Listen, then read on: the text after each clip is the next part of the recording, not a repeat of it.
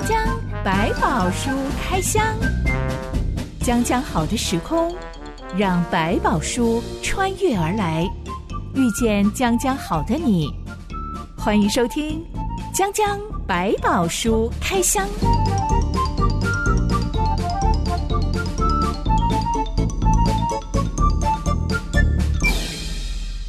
百宝书里有百宝，让真心和下凡哥为你开箱来挖宝。Hello，我是真心。哦，下凡哥。知心，我的生肖在传统观念里面有很多禁忌，嗯、而且只有女生配这个生肖才会有很多禁忌，哦、如果是配男生就不会了。对，说不定是好的。小的时候，大人都会交 代我不要去婚礼。嗯我也不可以当花童，当然我也不会自己想说要争取什么当花童啦。对，只是别人会告诫我不要去新娘房看新娘子哦。是，没有人告诉我为什么。嗯，越长越大就会知道了，因为我们同班同学的女生都有一样的遭遇。是是是，幸好真心我是基督徒，长大之后。没有人在问你这个东西了。基督徒号称百无禁忌，是嗯嗯嗯、很多基督徒喜欢在俗称鬼月的时候是。办婚礼，嗯、因为场地费特别便宜，没有人敢在那个时候。是，所以知心我当过好几次伴娘啊，啊、嗯、婚礼司仪呀、啊，是。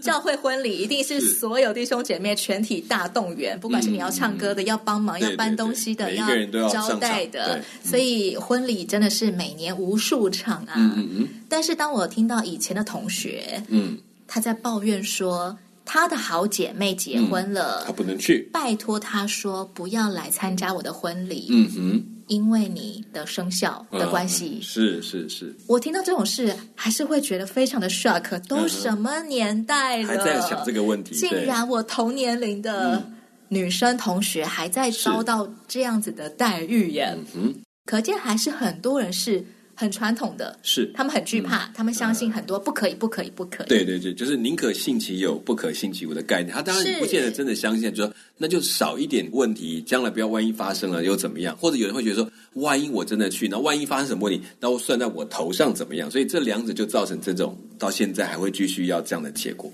基督徒因为百无禁忌嘛，可能很多时候我们真的没有想这么多，是、嗯、要怎么去跟那些很多禁忌的人相处呢？嗯、可能不在于参不参加婚礼上面，嗯、可能在平常各种生活琐事上。我觉得其实这个东西你不要一下子刻意把它全部抽掉，对他来讲已经是他的各种忌讳的一种习惯了。不要刻意在上面，我说哦，我知道你就是怕这个，我就是给你看。我说不要怕，没有问题。其实对他是非常不舒服的。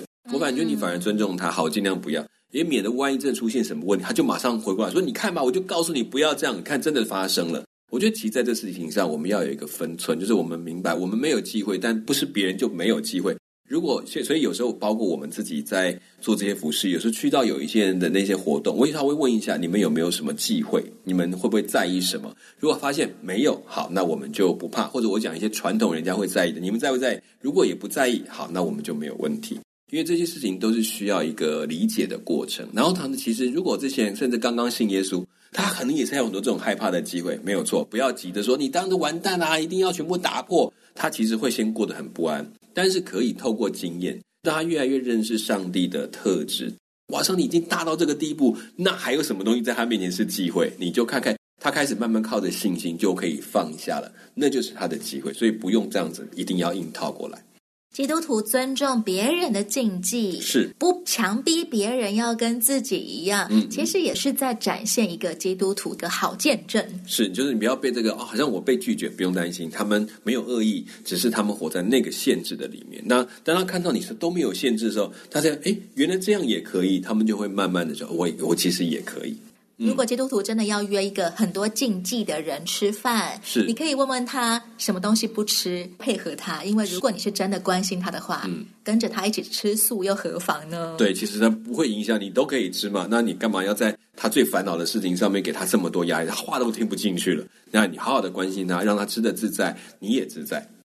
今天的江江百宝书开箱就要来开箱一群相信禁忌的人，嗯哼，还有其中的一位非常有钱又有名，被聘请来专门做这件事的人。嗯哼，老实说，我不太晓得该怎么定义他的职称啦。是，嗯，如果看他在圣经里面的所言所行，嗯，知心我会称他是大法师。哇哦，好厉害！下半个呢？大法师呢也可以吧。你可以说，在当时来讲，对他们，他确实似乎拥有一个很通灵的能力，或者通灵者，也可以这样讲。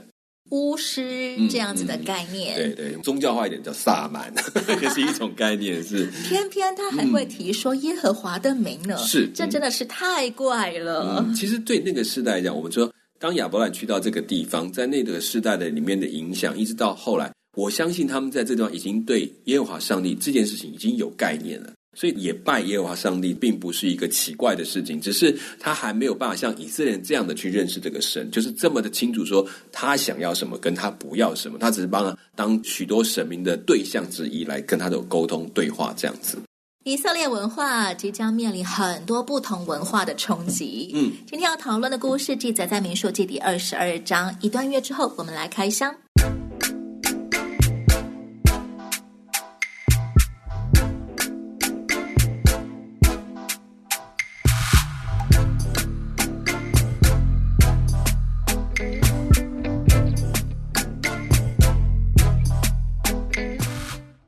色列人的绕路旅程又要经过别人家的地盘了。嗯、他们跟之前一样，很有礼貌的差遣使节去见亚摩利王西宏。是亚摩利人是挪亚的第二个儿子含的孙子迦南所生的第四个儿子亚摩利的后代。嗯哼，发展到摩西的年代，这一群亚摩利人大概是怎么样的族群？亚摩利人其实，在圣经里面这段的一些描述，你会发现他们是比较。骁勇善战的，他们是一群可以说有一点点在当时来讲算是一个蛮强势的一个城，去侵略人家或者是抢夺，那也时有所闻。所以在某些的习俗上，或者在崇拜的一些东西里面，在信仰的当中，也被认为是比较野蛮，或者说比较多一点暴力成分，或者是不是耶和华喜欢的那些崇拜模式，大概在他们当中也相当的盛行。所以这个民族在这个地方是算是有势力的，也算是当时一个强大的国家。不是太土匪，嗯、可以好好的用外交手段来协商的一个族群。这个时候能够讲理的族群其实不多。亚摩利人能不能算很讲理？这个其实从后面的表现看，我觉得他们并不是一个很很能够讲理的，不太文明。对对对，但是也不能说不太文明，可能在那时候来处理事情比较从我怎么样保护自己来思考。那加上他们又本来就是很会打仗，所以他对冲突是不害怕的，只是该跟谁冲突他会想一想。这时候的交涉比较像，嗯，原始部落跟部落之间的交涉，嗯、是的，他还是要尽到，就至少不要一开始就是冲突嘛，我们先问嘛。保持应该有的礼貌，他们先去请教了我，可不可以经过你这个地方？以色列使节很有礼貌的跟亚摩利王说：“我们绝对不会拿你任何东西，一口水都不会喝的。嗯，我们真的只是要跟您借道经过，经过就好了。请让我们这个族群可以通过你的地盘。”嗯。没想到西红一句话都不说，直接率领亚摩利军队出来摆阵了。对，战争开打。对，一个是这种，之后我知道你们有威胁性。第二个，这句话是鬼话，才不相信的。这时候大家只比一件事，谁的拳头大。你们这样来跟我这样讲，是说好听话，你们是有诡计的。我直接告诉你，我就是这么强，你有本事把我打败再说。你们的请求是把我当白痴吗？是，哪有这种方法？你以为会相信什么一口水都不喝？你只是要经过我家？对，你这么多人怎么可以不喝水？不可能。嗯、对亚摩利人来说，以色列使节这番真的很有礼貌的话，就是摆明的来挑衅我的，对，或者来摸我的虚实的。他骁勇善战，他很懂得战争，不怕冲突，所以他们对这种伎俩、这种模式，他可能自己都用过，他就会觉得说，不要来骗我了。等哪一个国家不是谁来比谁比较强？好啦，你现在要掂掂我的斤两，我就摆正给你看，让你看到什么叫军队。那可能就是他的一个做法。这是因为我在教会里面很久，大家很习惯讲彼此肯定的话。的话嗯、有一次，我跟一个朋友的朋友吃饭，嗯，嗯因为这个朋友是非基督徒，是，然后他刚刚好带着一个同学来了，是完全不认识的人。嗯、那我也不知道对方是谁，我可能太久没有跟。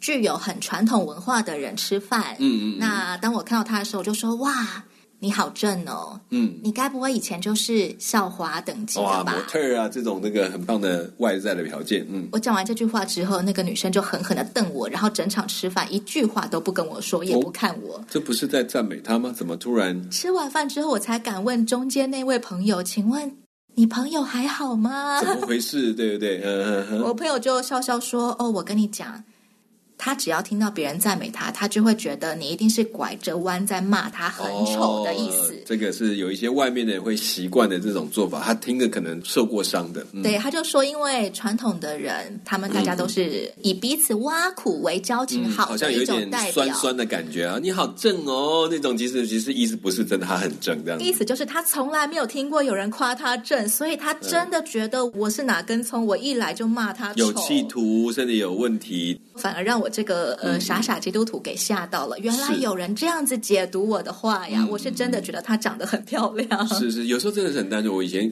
有时候教会没习惯，大家有这种比较容易的对答或者是问候。我发现到了出社会，甚至某一些这个比较一般的学校里面，有的学生是很怕你这样跟他打招呼，会觉得你是有什么想法？为什么要对我这么热情？要什么每天跟我来嘘寒问暖的？所以这些事情，我觉得也是慢慢的适应说，说哦，我可能要调整一下方法，他比较容易接受。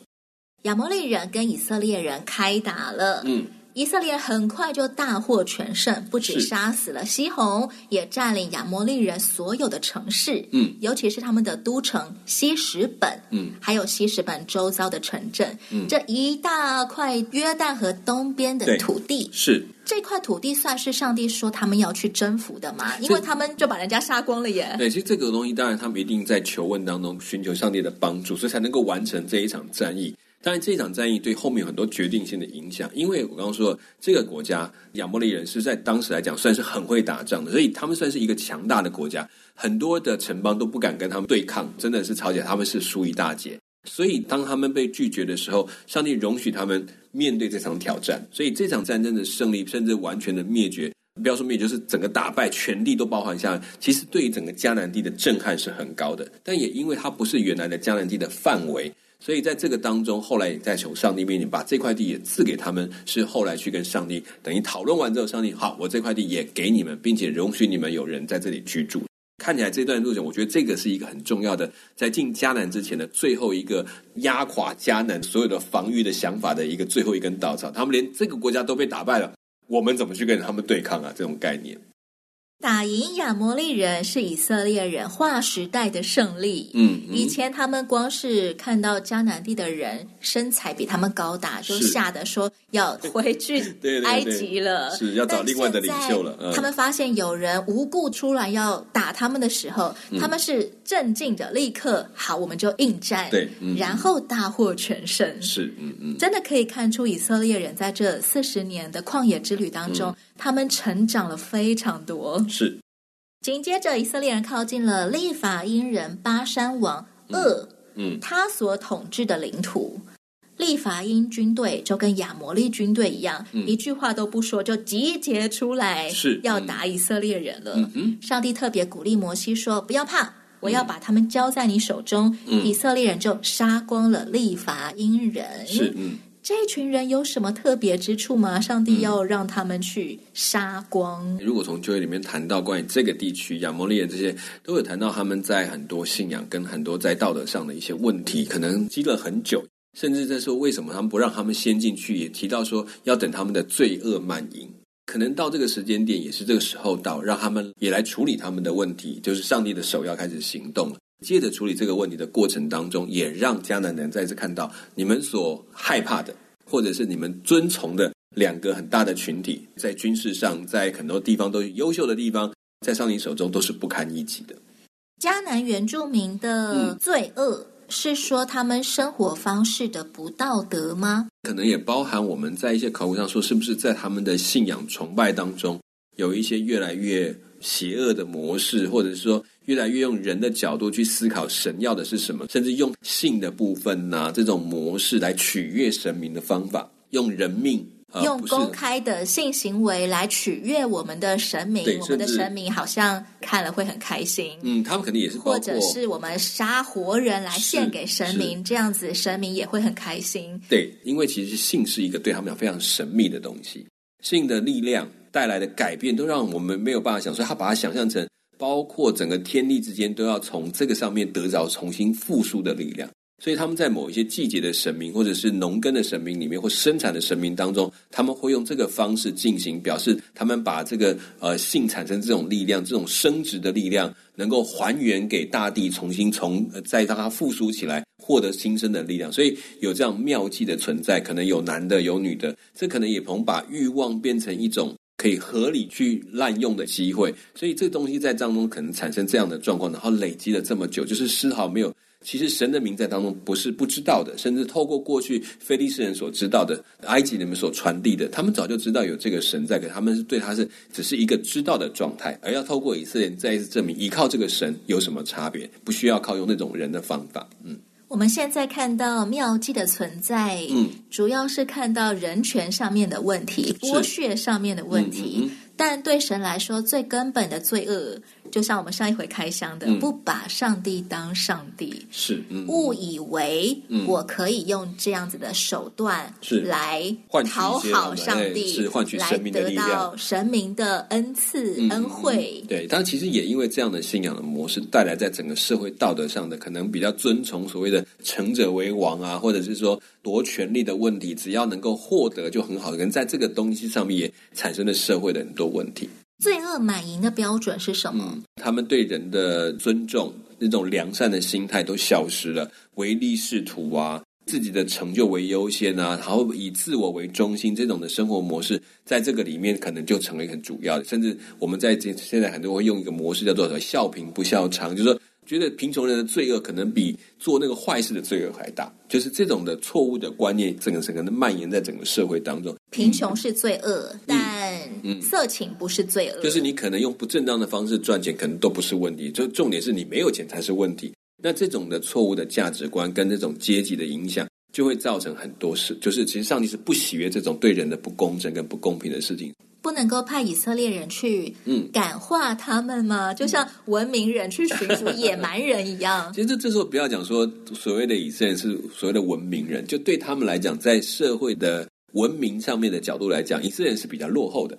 以色列人反而文明不太开化，是，是在信仰上可能是跳了一阶。比如说从谈到信心，但是以色列并没有那么快的理解这件事情，也还在学习。所以，其实，在两者都在学习的过程，可能这边还有另外一个教训可以带给他们，就是说，当面对恶的事情，你不能够有所谓的退让的地步，或者是说，哦，没关系，我们留一点点这样的概念，就是也借着这个教训来帮助后面的我们学习到不能够随意的、轻易的妥协，然后也要认清楚什么是你真正的信心的来源。所以他们也是也在借这个过程还在学习，所以这是一个阶段。当然，今天你不会用这个方式，可是，在那个时期里面。他要透过当中，我们看到在圣经里面怎么去面对这个事情，要对我们成为教训，然后帮助我们学习。所以这是很真实的问题。在那个时期啊，他们是因为没有这些言语的教导，或还没到那个程度，所以用比较直接的方法来学习。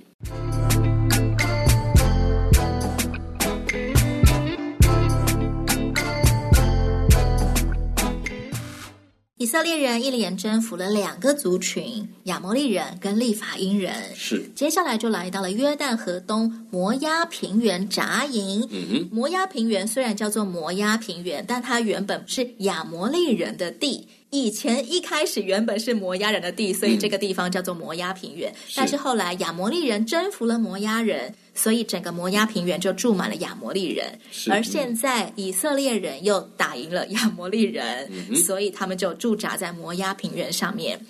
原本的摩崖人，他们被亚摩利人赶到死海东岸的山区里面居住，嗯哼，发现诶，比他们强盛的亚摩利人竟然都被这群小小的以色列人给征服了，嗯、那么我们还有什么胜算呢？没错。摩押王巴勒就召来米甸长老们，两个族群互相商讨一番。嗯、他们决定差人去请住在幼发拉底河一带的一位名叫巴兰的人来帮忙，嗯、而且是重金礼聘他。是、嗯、摩押王巴勒对巴兰的指示是这样的：有一宗民从埃及出来，遮满地面与我对居，这民比我强盛。现在求你来为我咒诅他们，或者我能得胜。攻打他们，赶出此地，因为我知道你为谁祝福，谁就得福；你咒诅谁，谁就受咒诅。就是因为这段话，知心我就觉得哇，这是一个非常灵验、非常有名的巴兰大法师。是，嗯、从这段指示来看，巴兰应该在整个幼发拉底河一带，应该真的是无人不知、无人不晓非常聪明的一个人，对，所以他可能是在这个地区，他可能都有各种办法去驱使神明的概念。所以就会让人家觉得说，哦，他都知道要对付什么人，就去求什么神的那种概念，所以他就变得越来越灵验嘛。巴兰有自己侍奉的主神吗？嗯、就像呃、嗯、各种神明的祭司一样。看他对待神明的态度，你就会发现他可能有方法的，是知道什么事情要找什么神来处理，可能是更容易，所以他似乎比人家更懂得神明的世界这种概念。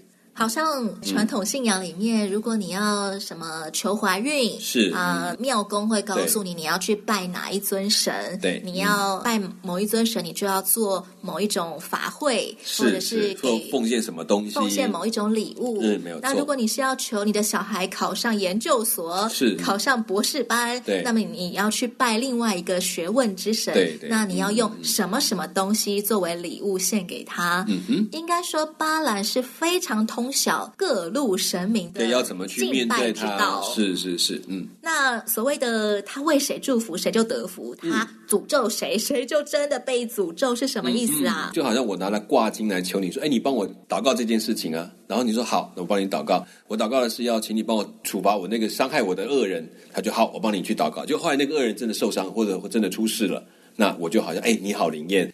下板哥就到处跟人家说，知心祷告非常灵验，快点找他呀！伤人也可以助人。对对，就是你有什么想法，你期待，你跟他讲，他一定帮你能够心想事成。就让这个事情发生，这样实际上就是各路鬼神可以做得到的能力吗？嗯，这可以真的是鬼神做的吗？呃，我相信在灵界还是有他这样的力量，就是说他是可以造成一些问题的。但是也不要忘记，就是说在这里面里头，如果不是终极的那位上帝，当然你可以我来蹭你一脚，你来踹我一脚。但是如果是至高的上帝所做保护的，那就没有人可以伤得到，所以你必须认清楚，这是两个差别。一个是你找一个我可以猜得动的鬼使，或者是一个神明来你帮我做这个事情，那不要忘记，那是你在驱动他，你并不是把他当神明，所以你只是用一个最适合他的方法，让他来帮你的忙。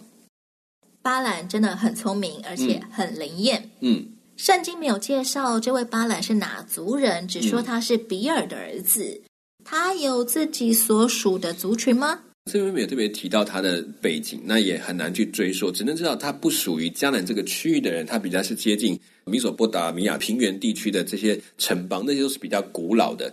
迦南这个地区，他们其实算是次一等的文化，再高一点就是往这个地方来。有点想说，我去找一个更厉害的地方的人来知道怎么处理它。巴兰可能比较像那一边的那些帝国里面的人物。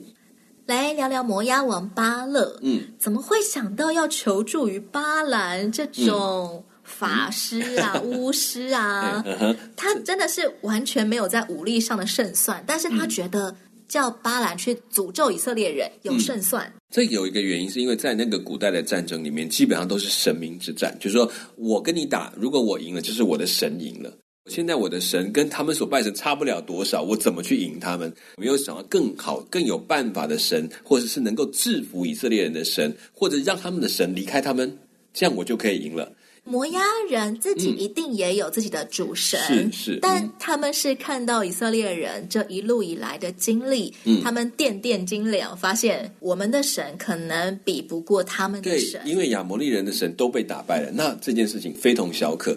就以色列人看，当然人很多，但是就战争的经验跟战争的技术来讲，他们绝对输给亚摩利利法因人，都都不可能赢得过。那既然他会被打得这么惨。那就不只是一个战术或者力量的问题，或者技术的问题，纯粹是一个问题是，那神输了，这个神明有问题，所以我必须想办法要求灵界的力量来帮助我，让我可以打赢这场仗。那我去请教巴兰该怎么办才是对的。我们古装剧里面都会看到。嗯草人扎针啊，是，嗯、就是我恨某某人，我把他的名字写在草人上，我拿针插他，然后他就真的重病啊，甚至插太多根针，他就重病而死。是是。那当这种做法，这种诅咒仪式达到国与国之间、族与族之间的时候，是。还一样能行吗？就是呃，摩押人真的能够靠可能假设是几万个，我们准备几万个草人扎针 就可以杀死。以色列人吗？所以他其实不是用这种咒诅的模式，他就是请巴兰做一件事，去请巴兰来咒诅他们。他的概念就是说，如果巴兰可以咒诅他们，就表示他的神明已经不在他们当中了，就是让神明的力量保护离开他们，那他们就有机会了。找巴兰的目的是因为巴兰，你认识他们的神，你帮我跟他的神说话，然后让他们可以不要再受这个神的保护。某方面来说，摩押人也很聪明，因为擒贼要擒王，嗯、是、你要拿下对方民族，你要先拿下他们的神明。对，所以其实换言之，他们已经在这段时间已经发现，原来以色列人拜了一个神，那个神我们不认识，但巴兰认识。来，巴兰，你帮我想办法。所以其实他们在这件的过程，我们虽然说战争不是好事，但是毕竟在这段走的过程跟战争的里面，似乎四围人都知道以色列有一个神耶和华，我们搞不清楚怎么回事。在什么地方也不知道，也打败不了他。我们要想一个办法，那只好请这个神不要插手，这样的概念。嗯，摩押使者千里迢迢来拜托巴兰了。嗯，巴兰说：“你们在这里睡一晚，明天我必照耶和华所晓谕我的回答你们。”哎，嗯，我们发现。巴兰口中竟然提到了耶和华这个名字，嗯、不是什么我先去把几千个神明求问完，嗯，明天再来回复你们。竟然只有提到耶和华的名，哎，是、嗯、他的信仰是怎么回事？过去从亚伯兰甚至更早的时期，上帝这个至高的神对他们是有概念的，可是是不是真的把他当这个神来看待，那是另外一个问题。但至少在巴兰的眼中来讲，哎，我跟这个上帝是，我是求他成为我的主神，我来帮助我，然后来解决人的疑难杂症。OK，这是可以被理解的，所以并不是很奇怪的，只是他没有办法更多的知道怎么样敬拜上帝是真正上帝喜欢的方式。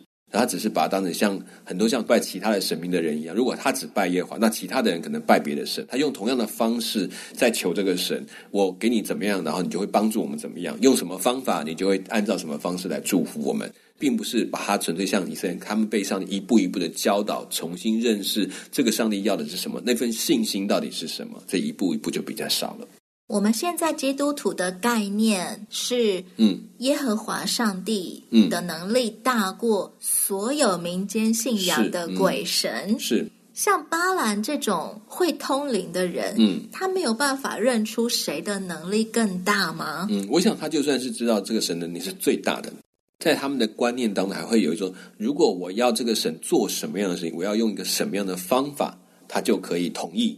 或者我要做到什么样的程度，他就可以接受我的想法，就按照我的想法去执行。所以这种操控的模式虽然有敬意，但这个敬意当中是有一种，我只要有多好的敬意，我就可以改变，或者是按照我想的去让这个神来帮助我。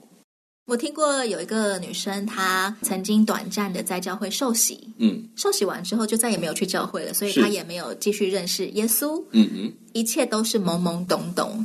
等到他的人生遇到了很大的瓶颈，嗯，他又开始像以前一样要去找算命师的时候，对，算命师掐指一算，竟然对他说：“你的耶稣在等你，你要去找耶稣。”是，嗯，其实通灵的人是。可以见到基督徒的上帝耶，嗯，他们会理解这事情，但是他们还没有办法承认或者是接受说他是唯一的，对啊，那些都是灵界的力量之一，所以其实回头来讲，那个决定。相信上帝这件事情，那个信心就变得为什么那个重要？因为这把钥匙开启了你对上帝重新的认识，才能够知道原来他超越到这样的地步。我们以为能够看见耶稣，大概就会信耶稣吧？嗯嗯，嗯，好像不是这么一回事。对，就是当你看到信了耶稣的哪一块、哪一面，所以有时候我们讲那个信心会不断的成长。这个随着你在教会跟你在信仰经历的过程，就一步一步更开拓了你对上帝的认识。基督徒真的可以不用怕这些禁忌，嗯、是因为现在我们不是属属牛、虎、兔、龙、蛇、马、羊了，是。我们现在属耶稣基督，没错。耶稣基督真的会照我们所有的一切，嗯、没错。下一回再来开箱，巴兰那天晚上到底有没有听见耶和华上帝对他说话？对，听听看。我是真心，我是夏凡哥，讲讲百宝书开箱，我们下回继续开箱喽。OK，拜拜，拜拜。